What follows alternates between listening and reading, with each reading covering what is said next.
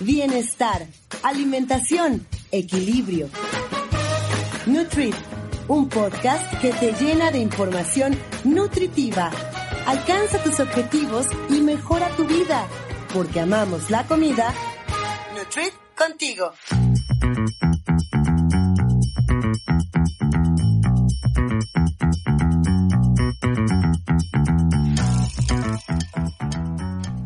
Amigos de Nutrit? Estamos empezando la cuarta temporada de este podcast de nutrición para la vida real. Yo soy Adria Cebes y estoy con mi hermana Carla Paola. Hola, ¿qué tal? Este año nuevo juntos otra vez. Exacto, estamos empezando en febrero, así que tan nuevo no es, pero sí para comenzar cualquier propósito. Y ese es el tema de hoy. Vamos a hablar acerca de cómo los propósitos también pueden ser no nada más de eh, cada año, puede ser eh, de cada día, de cada semana.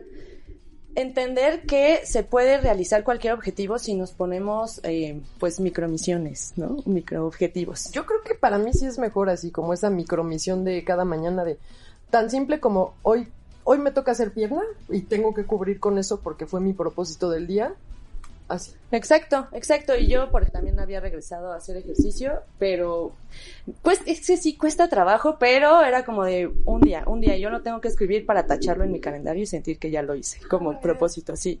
Y bueno, para hablar acerca de cómo eh, cumplirlos, porque hay veces que fallamos y no sabemos por qué, qué es lo que estamos haciendo constantemente sin tener conciencia de que lo estamos haciendo mal tal vez, vamos a hablar con nuestra invitada especial. Ella es Glafira Rocha, bienvenida. Gracias, gracias por invitarme. Ella es escritora, psicoterapeuta y conferencista. Es dramaturga, narradora y guionista, licenciada en literatura, maestra en filosofía, maestra en psicoterapia, psicoterapia humanista, maestra en, análisis existencial fenomenológico. Ejerce también terapia individual y grupal y está a cargo de un canal de YouTube que lo estaremos compartiendo en la descripción para que Sí, la verdad, está súper interesante, la gracias, verdad. Gracias, gracias. Sí, no, no, yo la verdad no lo había visto y me eché un capítulo completo, el largo que hiciste, como de una hora veinte. Ah, y me gustó un montón.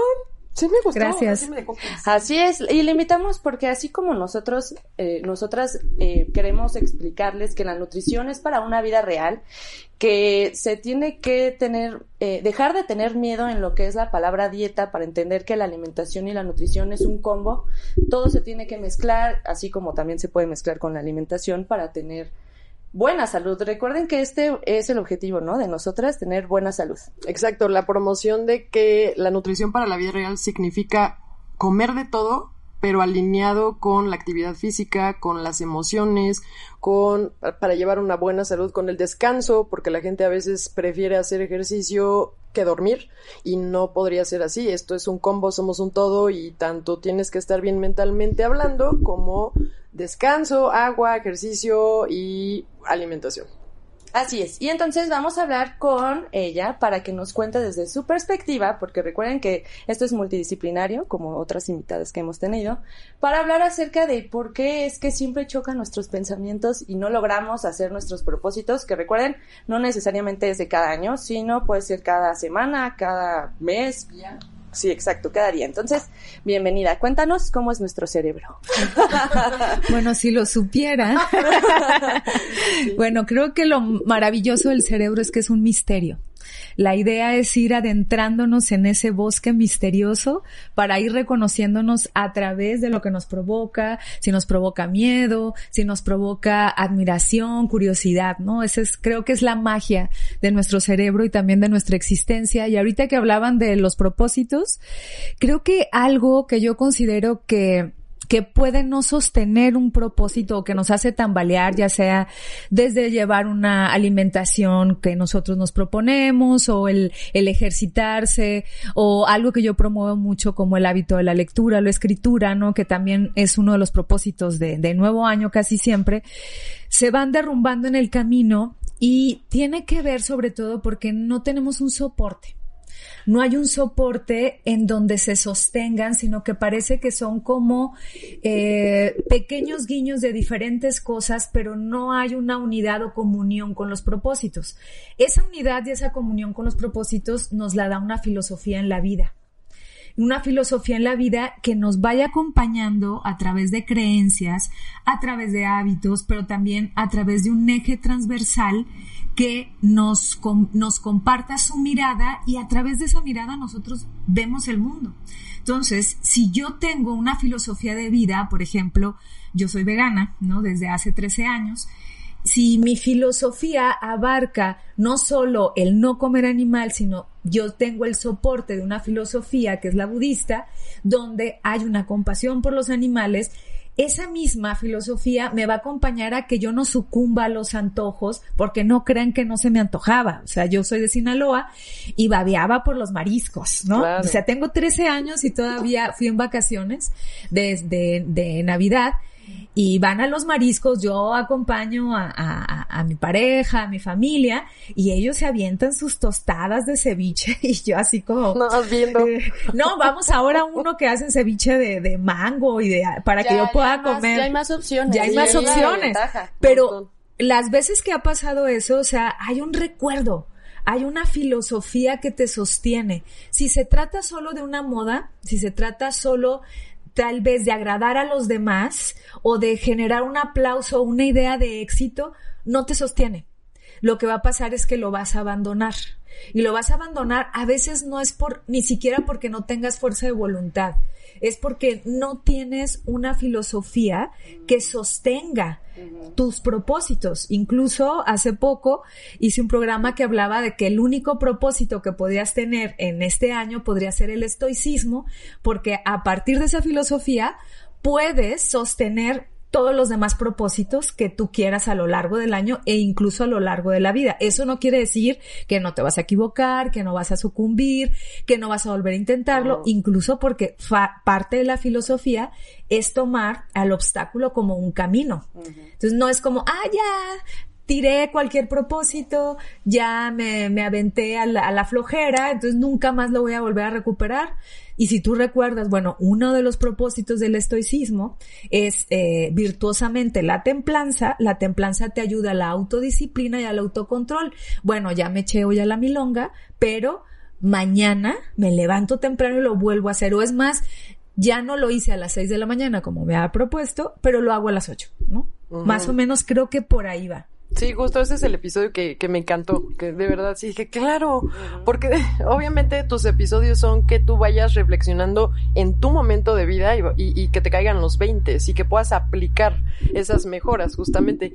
Y, y, creo que muchos de mis amigos que andan en esta moda de hacer triatlón o maratón y siempre me dicen, es que deberías meterte, es que no está en mi filosofía, o sea, ¿para qué lo pongo? O sea, no lo voy a hacer, o sea, a mí ni me llama la atención, o sea, no lo voy a hacer pues está padre que lo hagas y yo te apoyo y yo te ayudo desde donde pueda. Pero pues si no está, pues, es algo que yo de plano sé que no tiene sentido que lo no, anote en mi lista de propósitos cuando no va conmigo. Y también ah, ahora está más eh, común lo que es lo que le llaman procrastinar, ¿no? Sí. ¿Por qué? ¿Por qué es que se dio más ahorita? ¿Por la pandemia? No sé si por la pandemia, pero yo creo que es algo que nos ocurre y eh, y que bueno, hace poco también hablaba sobre esto, que es la brevedad de la vida, dice Séneca, y sobre la brevedad de la vida es que no tenemos conciencia, va, va, a sonar dark lo que voy a decir, pero de que nos vamos a morir. Sí, la gente se asusta cuando escucha eso, pero es algo súper normal. Parte de la vida. Y Digo, más en la pandemia. Y me gustó tomarlo como, como de ahí agárrate para, para darte cuenta que eres un instante. Ajá. Y si crees que eres eterno, procrastinas, postergas, dices, dices mañana, en, en, lugar de quedarte en un momento en donde te sientas mucho más conectado y donde hagas aquellas cosas que te van a llevar al propósito que filosóficamente tienes, ¿no? Entonces, la, la, podríamos decir que la procrastinación viene de acracia, ¿no? Que es una palabra griega y que nos dice, eh, hacer aquellas cosas, para ponerlo en términos más comunes, hacer aquellas cosas que sabemos que nos hacen daño, ¿no? Entonces es muy raro porque al contrario de la cracia, está otra palabra que se llama encratella y la encratella es la autodisciplina. O sea, es hacer aquellas cosas para el bien propio. Cuando nosotros hacemos esto es muchas veces porque estamos pensando en un placer a corto plazo en lugar de un placer a largo plazo. Ahí es donde entra la brevedad de la vida, ¿no? Es más fácil porque ahora se da, Adria, como, como me preguntaste, porque justamente vivimos en momentos en donde todo es emergente, todo es rápido y quiero el placer a corto plazo en una manera de satisfacer una necesidad muy primitiva, ¿no? Como el hecho, por ejemplo, de la comida. Justo, ahí es donde más ahí lo es donde más lo ves, o sea, porque de alguna manera es, hay tantito, hay un antojo, entonces el placer a corto plazo cada vez es mucho más recurrente que el placer a largo plazo. Los dos cohabitan, ¿no? Sin embargo, el placer a largo plazo parecería como que es eterno. Entonces, alguien que tiene, eh, no sé, 18 años, puede creer que le queda mucho tiempo. Claro. Cuando, regreso a esto, no es que yo sea insistente, pero si tú a un niño le vas eh, hablando, Recordando. sí, sobre la idea de la muerte, no de una manera donde él no la vaya a comprender, ni hablarle, donde meterle miedos y ansiedades, sino decirle, o sea, tiempo perdido no se recupera jamás, ¿no? Y eso habla de una finitud de la existencia.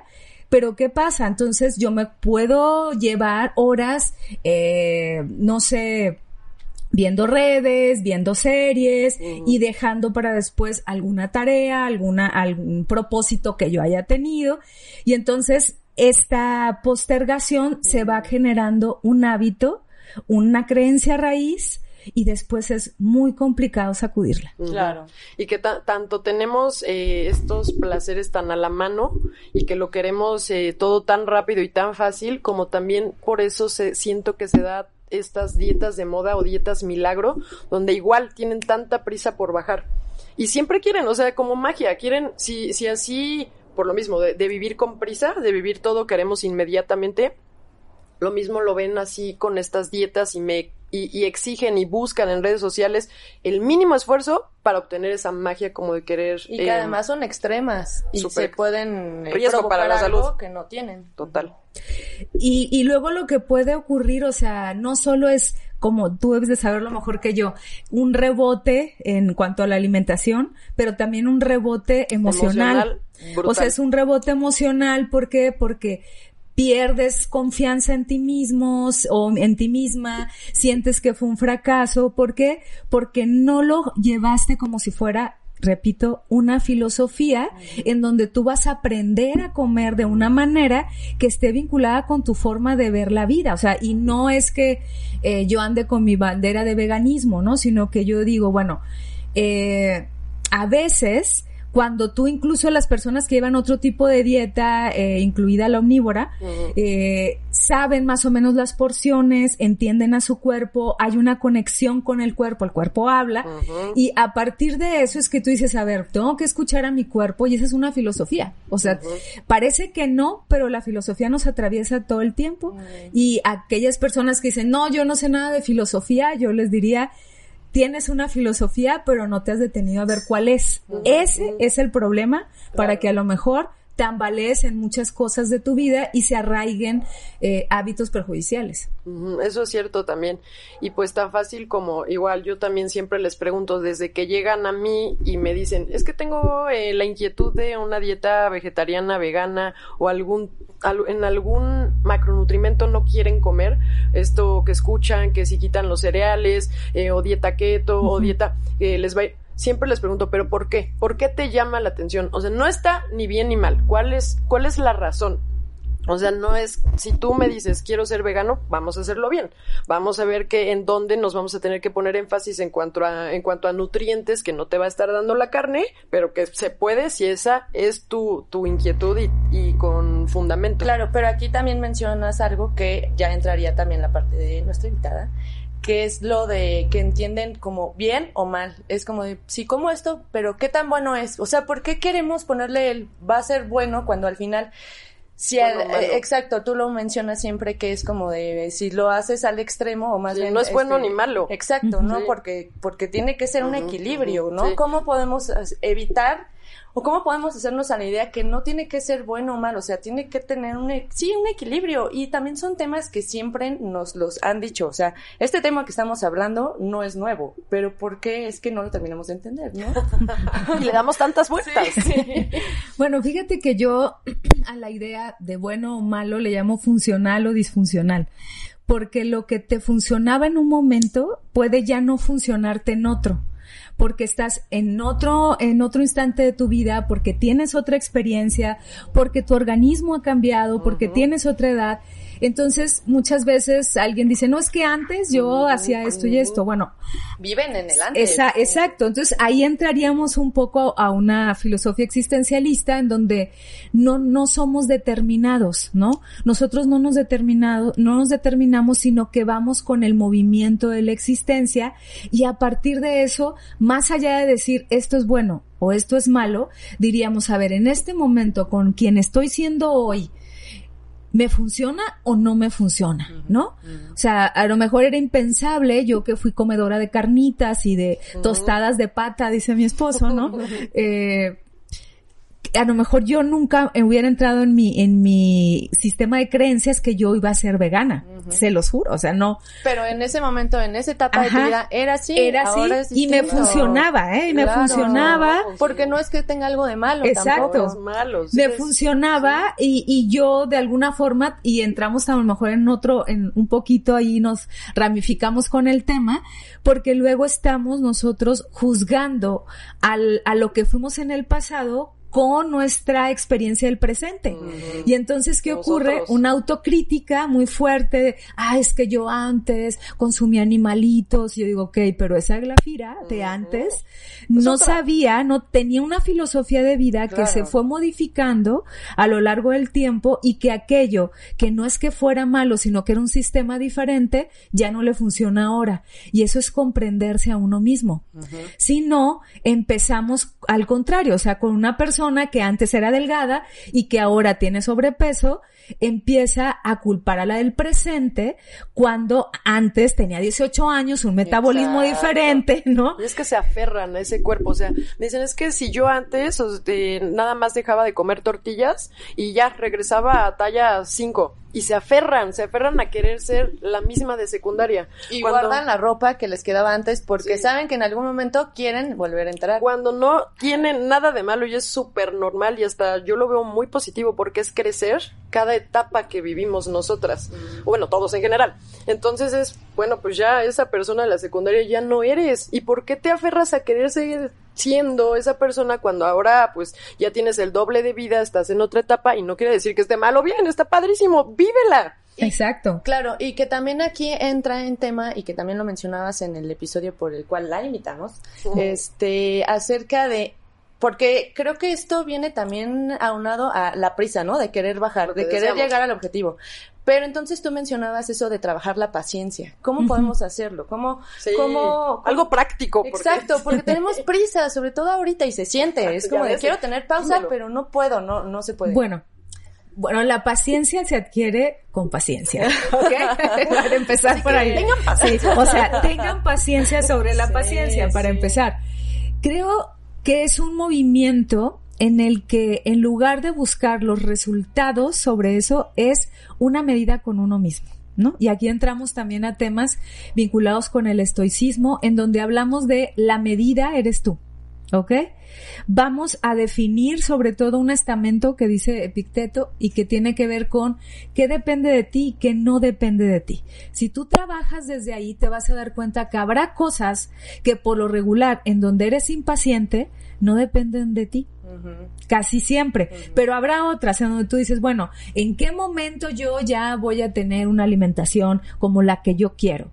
Ok, recordemos que la medida eres tú.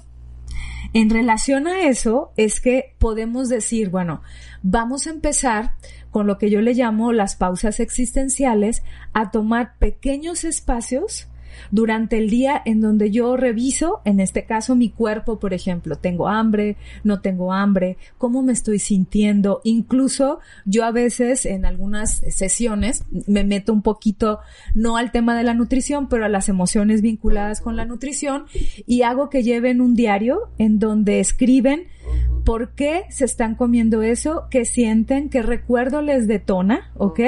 Y a partir de eso entramos en el plano de tomar conciencia de nuestra existencia y de lo que nos está pasando. No te puedo decir exactamente, haz esto y vas a ser paciente. Lo que te puedo decir es, al observarte a ti misma, al tomar consciente de ti, la paciencia la conciencia de ti, la paciencia se da por añadidura, porque te detienes y le, y le das una pausa a la vida. Una pausa en donde no hay prisa, una pausa en donde estás apoyando la idea del placer a largo plazo en lugar de a corto plazo. Yo, si alguna recomendación yo les daría es, a ver, a lo largo del día, tres veces mínimo detente, haz una serie de respiraciones profundas, no tienes que cerrar los ojos, nadie se va a dar cuenta. Y como yo siempre digo, y si hay mucha gente, hay un espacio que es sagrado, el baño. Te metes al baño, algunas personas imprudentes te preguntarán qué haces, pero casi nadie. Y ahí, si, si no está maloliente, das tus respiraciones. Sí, no, porque si no, sí, sí, no. le di el golpe. O bueno. ahí te detienes y en el momento en el que tú te detienes, te estás dando la oportunidad de saber dónde estás, quién estás siendo en ese momento y eso te va llevando a un proceso de tenerte paciencia. Entonces tú te detienes y dices, a ver, ¿cómo estoy? Estoy ansiosa porque se me antoja una torta, ¿no? O algo así. A ver, ¿qué pasa? con ese antojo, ¿no? O sea, no, pues mis manos tiemblan, me pasa esto. A veces trabajamos en la descripción de lo que te va pasando y, por ejemplo, el antojo se quita. Muchas veces, no todas, ¿no? Yo a veces incluso les digo, bueno, si ya hiciste todo y se te antoja, por favor, cómetelo. Totalmente Cómetelo. saludable, claro. Sin culpa. Pero No, sabrás no, por qué te lo estás sin comiendo, culpa, ¿no? sí. Así. Entonces yo decía en algún momento, ahorita lo vinculo con la paciencia, eh, que yo cuando eh, dejé de tomar un poco de café, leche, o sea, mi, mi alimentación es mucho más basada en plantas, o sea, más este crudo que, que cocinado, ¿no? Entonces, pues no consumo panes y cosas así. Yo decía, ¿por qué me cuesta tanto trabajo el pan? Hasta que me acordé que en un ejercicio de, de vincularme a tomar un rato de respiración, ser paciente conmigo, y me di cuenta que era porque mi abuela, cuando yo tenía unos ocho años que viví con ella, me daba para cenar pan con leche caliente. Ese fue tu abrazo. Entonces era mi abrazo, claro, ¿no? total. Entonces yo que decía, bueno, pues es mi forma de relacionarme con ese afecto, con ese cariñito que me daban, ¿no? Pero si yo no me detengo, si yo no me observo, no me voy a tener ni paciencia y me voy a devorar un pan, ¿no? Que a veces sí me lo como, no digo que no, pero ya entro en conciencia y lo que hago, afortunadamente mi abuela vive, le hablo a mi abuela. Ajá, claro, ¿No? cambiaste. Ajá. Entonces la paciencia se va adquiriendo otra vez por un proceso integral. Más allá, o sea, de dar, mm, yo incluso en el programa no doy algunas recomendaciones, pero no suelo dar como recetas, porque a lo- la invitación que yo les digo es reflexiona, porque lo que me puede servir a mí no te puede servir a ti, pero sí podemos hacer una reflexión en conjunto, que es lo que hacemos todos los lunes, para poder digerir los procesos de la vida que a veces no comprendemos. Y aquí es que se aplica mucho este tema de la paciencia porque muchos de mis pacientes me preguntan, ¿cuánto voy a bajar cada semana? O sea, su primera pregunta en la primera consulta, ¿y cuánto voy a ir bajando cada semana? Pues eso lo dirá tu cuerpo, pero ¿qué prisa tienes? O sea, tenemos la gran ventaja de que no tienes una cirugía la próxima semana donde tengamos que bajarte 30 kilos. ¿Cuál es el problema? Porque- Disfruta el proceso. Sí, pero acuérdate que también aquí es porque se quieren, tienen la prisa de que tienen la graduación en tres Ah, meses. bueno, algunos sí, algunos van porque eh, tengo una boda en tres semanas y quieren bajar. Pero lo ven diferente, no lo ven como de una manera de salud, de Porque ahí no es filosofía, ahí me No, no, no. que es un- Ahí tiene que ver con un condicionamiento social Sí. que también es muy fuerte, ¿eh? O sea, el condicionamiento social a veces puede fragmentar cualquier filosofía que tengas. Claro. Porque de alguna manera hay una exigencia a la que nosotros sucumbimos y que nos aplasta. Y que a veces podemos morir por eso. Sí, sí, es cierto. Lo vemos mucho en el tema de la gordofobia. O sea, el, cómo el aferrarse a, a esos cuerpos perfectos y que deriven en un trastorno de la conducta alimentaria por nada más querer quedar bien, porque la mamá desde chiquita pues le estuvo diciendo que con señales y con palabras que una persona de cuerpo más grande no era bien aceptada. Entonces pues sí también. Claro, la- esas normalidades que no, que ahorita se quieren romper. Y que de alguna manera, fíjate que, no sé, yo recuerdo, eh, yo, yo soy delgada y, y siempre he sido delgada, de hecho de, de adolescente era exageradamente delgada y me acuerdo que era todo lo contrario. Me decían, es que tienes que engordar, tienes que engordar. Entonces me acuerdo que me inyectaban, me ponían vitaminas, me hacían de emulsión de Scott, eh, aceite de hígado de bacalao, bueno, cualquier Bueno, barbaridad. tener buena salud, por lo menos, ¿no? Pero de todos modos, si, si el cuerpo no lo quiere, lo desecha. no, Entonces, claro. de alguna manera, o sea, siempre parecería que no vas a encajar y que hay una inconformidad porque la estructura social te va exigiendo algo. Entonces yo me acuerdo que llegué a ir al gimnasio a tomar de esas cosas que te ponen musculoso y duré dos meses, dejé de, carísimas aparte, dejé de, de consumirlas. el resultado que Nada, bueno, o sea, nada, Mínimo, nada. Nada, nada. O sea, yo, según yo me sentía mucho más musculosa, ¿no? Me duró tres meses y después dije, pues es que creo que soy delgada. Exacto, hay ¿Por que qué aceptarse. tú? Hay que aceptarse porque como lo decimos en otros programas, eh, está la salud en diferentes tallas. Claro, eso no tiene nada que ver, pero pues sí es cierto, o sea, el querer encajar y el querer, yo me sentía mal porque era más alta que los demás, porque yo era plana, ¿qué importa? Soy ya, pero me tardé en aceptarlo, me tardé. Exacto, pero, pero volvemos a esta idea de que esa aceptación va vinculada con tu mirada del mundo. Pero si lo que ves en el mundo es todo lo contrario a lo que tú crees que eres, es un choque muy fuerte. Y no es que yo no comprenda a muchas personas, porque yo también lo viví, o sea, querer corresponder a un ideal, ¿no? Ahora yo digo, bueno, en algún momento me ayudó que las flacas se pusieron de moda, Claro, ¿no? sí. Y que, y que encajé, pero si no yo estuviera a lo mejor, ¿por qué no? Buscando, eh, o poniéndome la- las cosas que no, que no me dio la naturaleza, ¿no? ¿Por qué? Porque de alguna manera somos seres sociales y necesitamos de esa aceptación. Entonces, eh, hay, hay un trabajo que se vuelve a vincular desde una mirada filosófica y a partir de eso tampoco es como, pues así soy y qué, ¿no? O sea, es no, puedo asumir lo que depende de mí Claro. y dejar para después o para otras cosas lo que no depende de mí. Claro, y aquí viene de la mano, también el, eh, también lo mencionabas en el, en el episodio que estaremos eh, poniendo en la descripción. Muy bueno, ¿eh? Sí, está muy bueno. Eh, esto de no caer en el fracaso y cómo resistir a las dificultades de la vida. Porque igual se aplica para todo y en este caso, bueno, se trata de la alimentación y salud. Un poco que es como tomar ese fracaso, pero como objeto que El Sí. camino, el camino. Bueno, de hecho hay otro programa que se llama En Defensa del Fracaso. Justo, que no sé si sal, fue antes o después, pero en Defensa del Fracaso, porque dentro de la mirada del estoicismo, el obstáculo se toma como un camino para el desarrollo del potencial humano. Si tú resignificas la palabra fracaso, es decir, si no la ves solo desde su sentido peyorativo, en donde eh, pues significa desánimo, significa que eres una persona que no cumplió lo que se prometió, etcétera, sino que lo tomas simplemente como si fuera un escalón en donde aprendiste, te vas a dar cuenta que gracias a ese fracaso eres quien estás siendo ahorita. De hecho, yo, yo invito a quien nos esté escuchando que piense en algún momento de su vida que se haya sentido fracasado y que ahora diga, gracias a eso yo aprendí Claro. tal y tal y tal cosa y soy por eso quien estoy siendo ahora. Es como el clásico de yo tuve el peor maestro porque era bien exigente y era como el que todo el mundo le temía, Siempre pero que, exacto, pero pero ¿qué que, aprendí? exacto, Sí, te quedas con el pero. Exacto, pero aprendí y no porque necesitemos que la vida sea tirana con nosotros, ¿no? Sino que hay que tomarla como viene. Es decir, o sea, bueno, intenté hacer algo, pero no funcionó en su momento.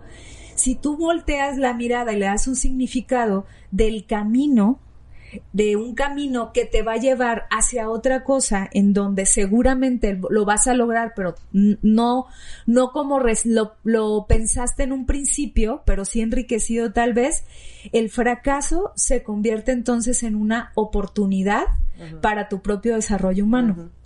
Y a partir de eso, o sea, no se trata entonces de eh, las veces que te caes, sino las veces que te levantas y las veces que lo intentas. De hecho, una de mis palabras preferidas es inténtalo, pero no con un sentido de inténtalo hasta que te canses, ¿no? Inténtalo, aprende y lógralo. ¿no? Claro, claro, hay- tienes que ver diferentes formas de llegar a ese. O sea, porque hay veces que queremos justo ese camino y es como, de, pues te estás viendo que ese camino no es. Pues por Porque, exacto, exacto. o sea, ¿por de qué? repente, Pero por ¿por qué insistimos? ¿Por qué? No puede ser posible. Sí, sí pasa, sí pasa bastante y aquí en la nutrición pasa muchísimo también porque pues es este el hecho de decir es que ya he intentado miles de dietas porque en serio llega gente que pues obvio trae un camino muy recorrido justo de dietas y, ha intentado muchas estrategias y, dice ¿por qué nunca lo logro? ¿por qué nunca? Eh, ¿por qué tal vez bajo pero lo vuelvo a ganar después triple y, y ¿por qué no funciona? entonces es esto como seguir buscándole ¿O qué consejo aterrizado a la nutrición tú crees que ahí el fracaso tú lo podrías eh, poner como práctico? Yo diría que cada que sucumbas ante una comida que puede no ser la que, la que te va a hacer bien en ese momento, eh, lo tomes como preparar el músculo de la insistencia, pero también que cada vez que ocurra te, da- te des cuenta que no es igual. Porque eh, por regularmente creemos que cada vez que, por ejemplo, no nos funciona o, o de plano el fin de semana fue, fue de atasque, ¿no? Creemos que es como si fuera def- definitivo, ¿no? Y que te des cuenta que cada vez por lo menos algo se avanzaste. Eso creo que puede funcionar incluso para que dejes de hacerlo. Es como si estuvieras escuchando, eh, y aquí voy a entrar también eh, en temas filosóficos, pero como si estuvieras escuchando a esa sabiduría interna, ¿no? Que en el, en el estoicismo se le llama el daimon, y cuando la escuchas y dices, a ver, te detienes otra vez en esta pausa y dices, ¿me como esto o no me como esto? Y recordando, la medida soy yo. Si no me lo como, o sea, ya cuando tú entras en un proceso de análisis y dices, si me lo como ya sé qué va a pasar, me voy a arrepentir, Mm, voy a sentir culpa. esto, voy a sentir culpa, ok, pero si no me lo como, ¿dónde me voy a sentir mejor? Entonces, fíjate qué curioso porque el placer a corto plazo es no comérselo, porque me voy a sentir más satisfecha conmigo A largo plazo. a largo Claro, plazo, pasado, pero dándome cuenta y poniéndome tal vez una palomita diciendo, yeah, lo logré. Exacto. Esta vez no lo hice. Sin embargo, ¿qué pasa? Para regresar a la pregunta, cuando sí lo haces y cuando dices, no, no voy a funcionar, no puedo hacerlo, no tengo Fuerza de este, voluntad. fuerza de voluntad, no, todo esto. Bueno, veamos, la voluntad es un músculo pero no se va a incrementar como cualquier músculo de la noche a la mañana. Entra otra vez la paciencia. Eso. ¿Cómo lo podemos hacer? Bueno, dan, voltear, ampliar la perspectiva, es decir, no solo ver el lado donde me equivoqué, sino decir, ok, a lo mejor no me comí tres panes, me comí dos. Justo. Y sabes que eso ya es diferente. Y eso va incrementando el músculo de la voluntad. Si le sumamos la parte del autoanálisis en donde tú escuchas a esa voz de la conciencia que te está diciendo, a ver, ¿qué vas a hacer? ¿Te lo vas a comer o no? Entre más te detengas, te vas a dar cuenta que tienes ese guía que no es tirano, porque a veces es el juez que el que sale y te dice, no comas, porque, ah, y te hace ahí todo un drama, ¿no? Entonces tú dices, a ver, no, no me lo como, porque la medida soy yo, porque esa es mi filosofía de vida y porque sé que puedo, pero me voy a comer uno. Exacto. y No me voy a comer los tres. Cuando se comparan ellos mismos con, y me pasó mucho en esta Navidad, ¿no? De que me decían, bueno, sí comí de todo, pero no se compara como comí el año pasado, que a- antes de tener esta conciencia y de analizar, ok, voy a empezar, y comí verduras, cosa que antes no hubiera hecho ninguna de las fiestas de Navidad y Año. Nuevo. Por ejemplo. ¿no? Ese es el avance. Pero si solo ves eh, el otro lado, Cerrado. no ves el avance, o sea, estás limitándote solo al lado que te lleva a la frustración y al fracaso, entonces te pierdes de un sentido completo de existencia. Yo a veces digo en la consulta, bueno, a ver, observa el lado, por ejemplo, negativo de la circunstancia, ¿no? Que a veces decimos el lado pesimista, el lado quejumbroso, no, esto está mal porque me pasó esto, ok.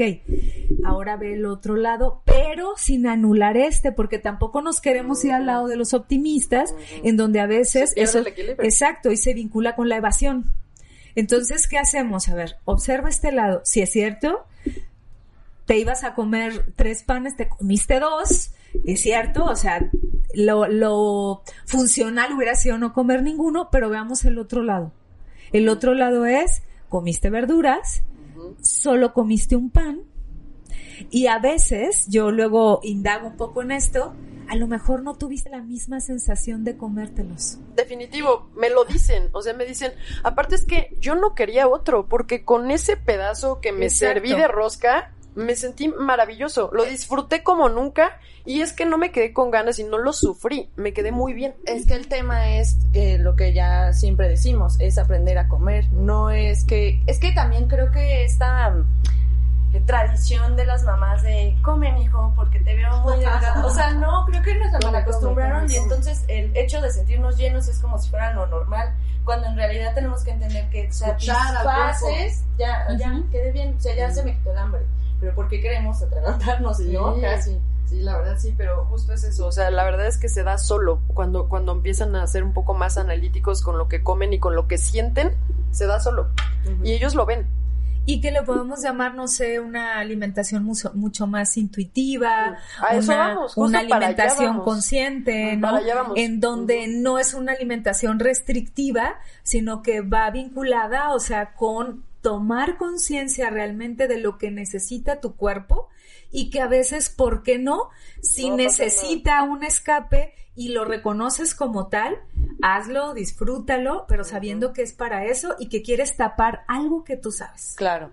¿Y qué podríamos, qué podrías decirnos o qué podrías recomendar para justo poder hacer estos propósitos, por muy mínimos que sean, pero que podamos, que podamos cumplirlos? En resumen, En todo resumen, lo que dijimos sí, ahora. para, para que la gente que nos escuche o que nos Ajá. ve, pues pueda decir. escribir. Sí, o sea, como dices, tú no das como tal una tarea, Ajá, pero, sí. pero que pueda ser como algo de- del diario, porque también esto se trabaja todos los días. Todos El los días es, Sí. claro, el músculo que hay que trabajar. Sí, bueno, igual yo los invitaría sobre todo a la reflexión, ¿no? A la reflexión en cuanto a ver, eh, indaga ese propósito en varios niveles, ¿no? O sea, si el propósito es voy a estar esbelta escultural porque ya va a ser Semana Santa, es válido. Yo no digo que no, pero indaga, o sea, si solo es por una cuestión del reconocimiento del otro, te puedes estar quedando corta al reconocimiento de ti. Sin embargo, si tú el propósito dices, eh, voy a tener una voluntad mucho más fortalecida a partir de cuidar mi alimentación, por ejemplo, por añadidura vas a tener buen cuerpo. Claro. ¿Ok? Entonces, es trabajar bien el propósito, ver si tú solo tiene que ver con una cuestión social, si tiene que ver incluso por una exigencia familiar o laboral. Cuando tú revisas bien el propósito y te das cuenta que ni siquiera es algo que tú quieres, por favor, cámbialo, ¿ok? Entonces, la, la invitación para los propósitos, para que funcionen, es primero reflexiona el propósito en varios niveles. Eh, si los puedo enumerar, sería en un nivel social, en un nivel familiar, en un nivel individual, ¿ok? Y qué tanto te conectas o no con ese propósito. A partir de eso, que los revises todos, elige los que más congruencia tengan contigo y con tu manera de ver la vida. Si tú dices, a ver, no sé, eh, mi propósito de este año es mm, leer 40 libros en un año, ¿no? Veamos entonces, o sea, ¿se conecta contigo? Sí. ¿Es real el propósito a partir del trabajo que tienes, a partir del tiempo que tienes? No. Ok, lee uno al mes. O sea, bájale. Y no te pongas a leer este mil páginas, agarras un libro de mil páginas, Claro. porque entonces eso quiere decir que no reflexionaste tu propósito. Por eso lo primero es reflexionarlo. Y sigues, te sigues preguntando constantemente como en un análisis.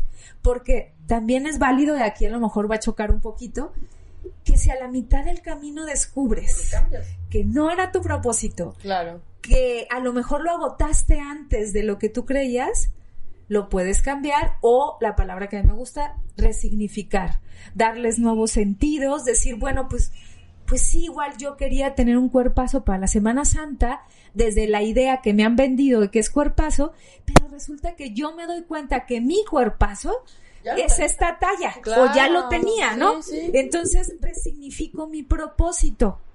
Y regresando a lo que les decía en un principio, eh, reflexionemos, pensemos cuál es nuestra filosofía y eso nos va a dar un pie para saber si el propósito tiene relación o no para cumplirse o no cumplirse. Claro, los este, eh, propósitos alcanzables, aunque sean Exacto. chiquitos. Exacto. Los mini, mini O también al contrario, poner un propósito muy laxo. O sea, que es así, tan chiquito que, ah, sí, lo cumplí y no, sí, y no lo Bañarme, siento. bañarme hoy. Ajá.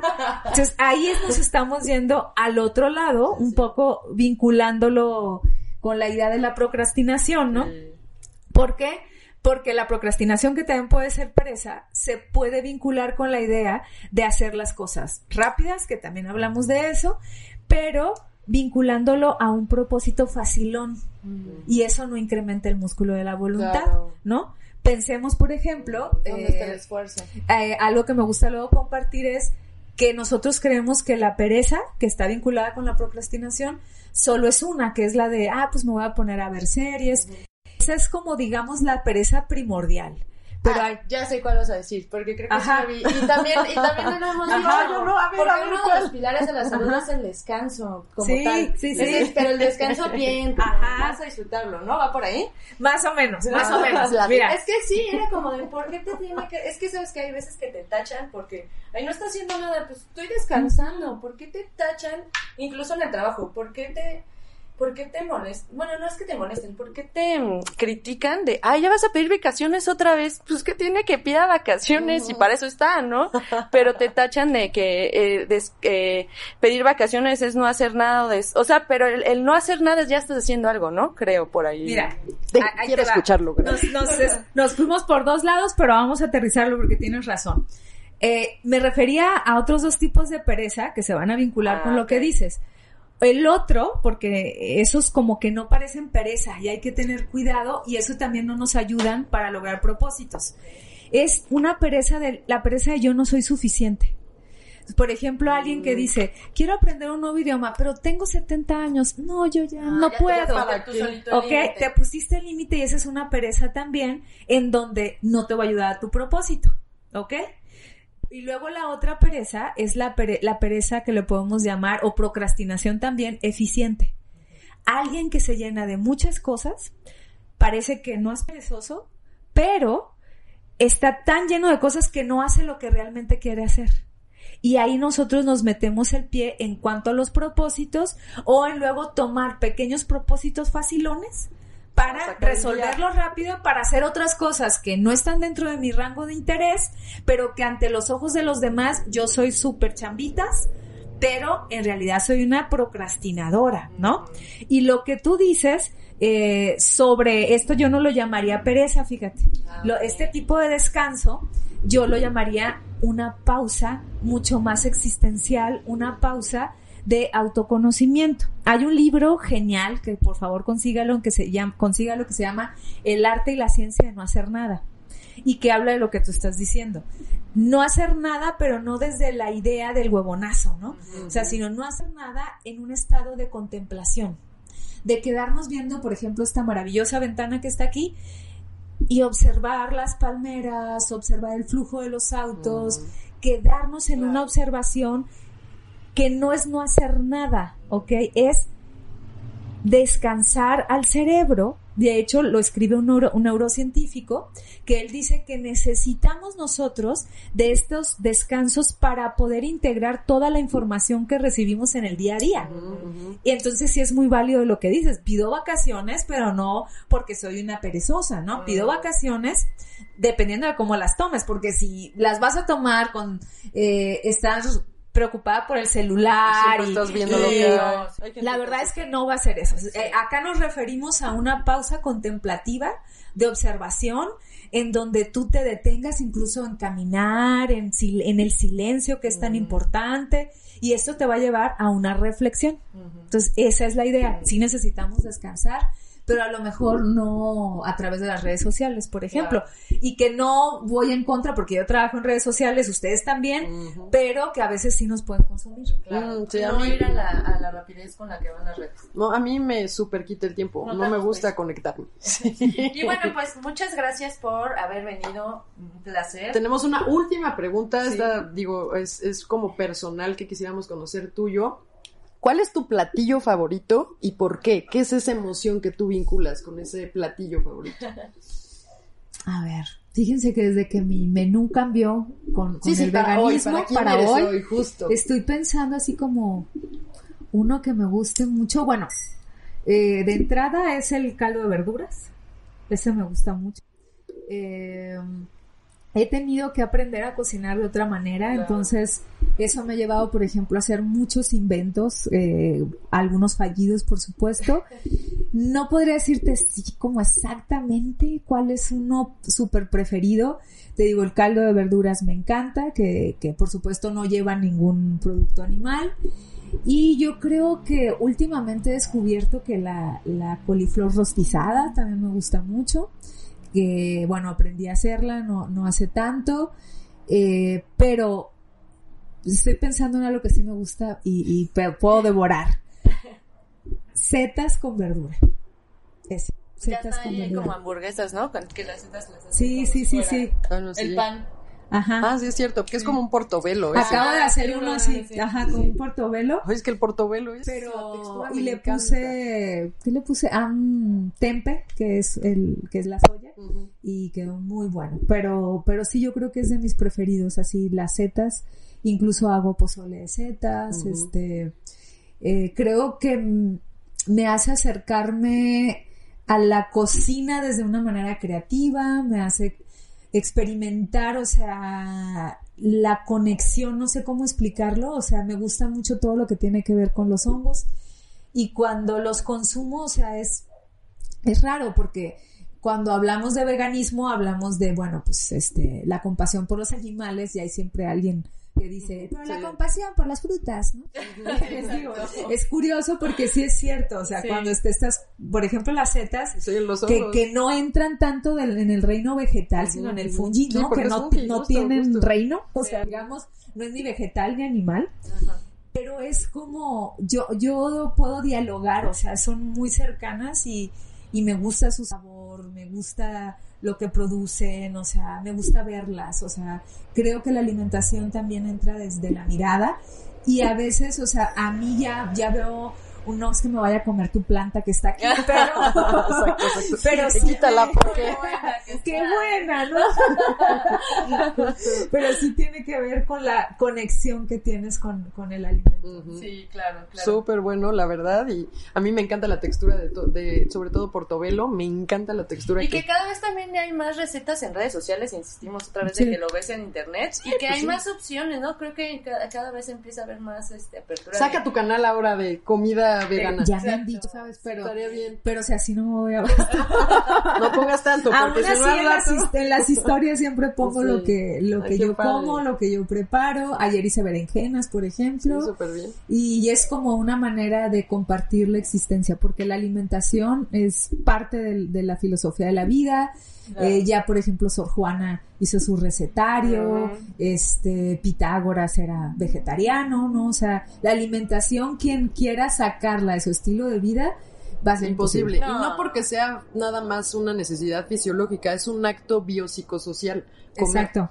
Entonces tiene tanto que no, me- disfrútalo, mejor aprende y disfrútalo, porque quitarlo como para qué. La No, verdad, qué sí. triste además. Sí, sí. No, no. Bueno, no puedes vivir sin comer, claro, pero...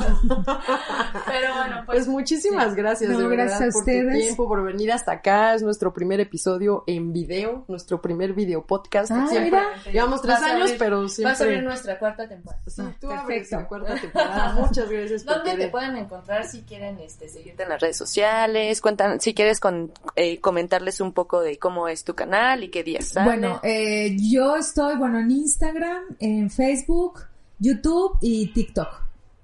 En esos estoy, eh, bueno, por lo regular, bueno, subo contenido todos los días, pero hago un programa en vivo que es los lunes a las 8 de la noche hora de la Ciudad de México, donde, bueno, pues está abierto el chat, preguntas, respuestas. Eh, ya nos llamamos una comunidad de reflexionistas porque justo reflexionamos la vida. Y lo que yo trabajo es desde varias miradas que trato de que sea una, porque eh, mi primer amor fue la literatura, luego me fui adentrando a la filosofía y hacia el final la psicología, entonces hago como una fusión de cómo el desarrollo humano puede estar atravesado por la creatividad, por una mirada filosófica, pero también por esta parte de reconocernos y conocemos, conocer, conocernos. El programa se llama Conócete, justamente por esta idea de conócete a ti mismo y cono- conocerás al universo, ¿no? Porque a partir de conocerte a ti puedes reconocer todo lo que pasa a tu alrededor. Y bueno, esa es una frase que, que aparece en el oráculo de Delfos y que tiene que ver con, con una mirada de, de autoconocimiento. Y bueno, a veces este pues trabajamos temas de literatura, algo que, que yo que yo promuevo mucho es la escritura creativa como parte del proceso de autoconocimiento, no solo desde el diario, sino de escribir la vida y cómo perderle el miedo a escribir y que no nos detengamos solo en reglas ortográficas, por ejemplo, y a partir muy orgánicamente cuando empiezas a escribir, poco a poquito el hábito de la lectura se va sumando y, ¿y qué más vemos en el canal? Bueno, algunos temas son de, de interés social, este, algunos otros temas son un poquito más filosóficos, pero siempre, siempre con la mirada de aterrizarlo A vida a lo cotidiano, a la vida y sobre todo a tomar acciones y a que sea práctico, porque es, cuando decimos reflexión, eh, a veces creemos que es solo mental. Reflexión significa voltear a vernos. Y a partir de eso es que podemos tomar acciones. Y es lo que, lo que yo promuevo, ¿no? O sea, que sea también un movimiento eh, filosófico, introspectivo, pero a través de la práctica, de las acciones. A veces les doy ejercicios, a veces hago talleres. Eh, ¿Qué más? Bueno, y me dedico también a la consulta eh, individual y grupal. Muy Buenísimo. Sí, Súper bueno. completa la invitada de hoy. ¿eh? Exacto, súper completa. También tiene un documental y tiene libros. Ahí Bueno, estarán sí, viendo. sí. ahí estarán viendo. Sí. Hay un documental que está ahí anclado en la página de La Fira Rocha en YouTube, que es todo mi experimento existencial de raparme. Exacto. Y eh, lo ya llevo tres años y medio, entonces ahí viene todo documentado. ¡Wow! ¡Qué padre! Exactamente, exactamente. bien, ¿eh? Puede decirnos también que- cuál, cuál viento le ha causado más frío en su cabeza.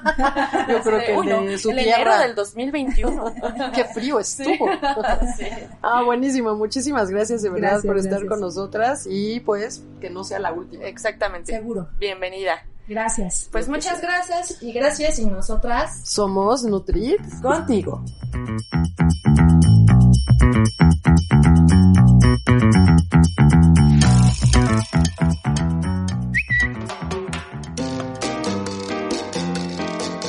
Búscanos en Instagram, Facebook y Twitter como nut.carlapaola.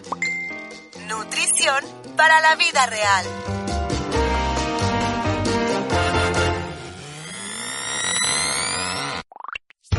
Nutrit, un podcast que te llena de información nutritiva, es una producción de Auricular MX.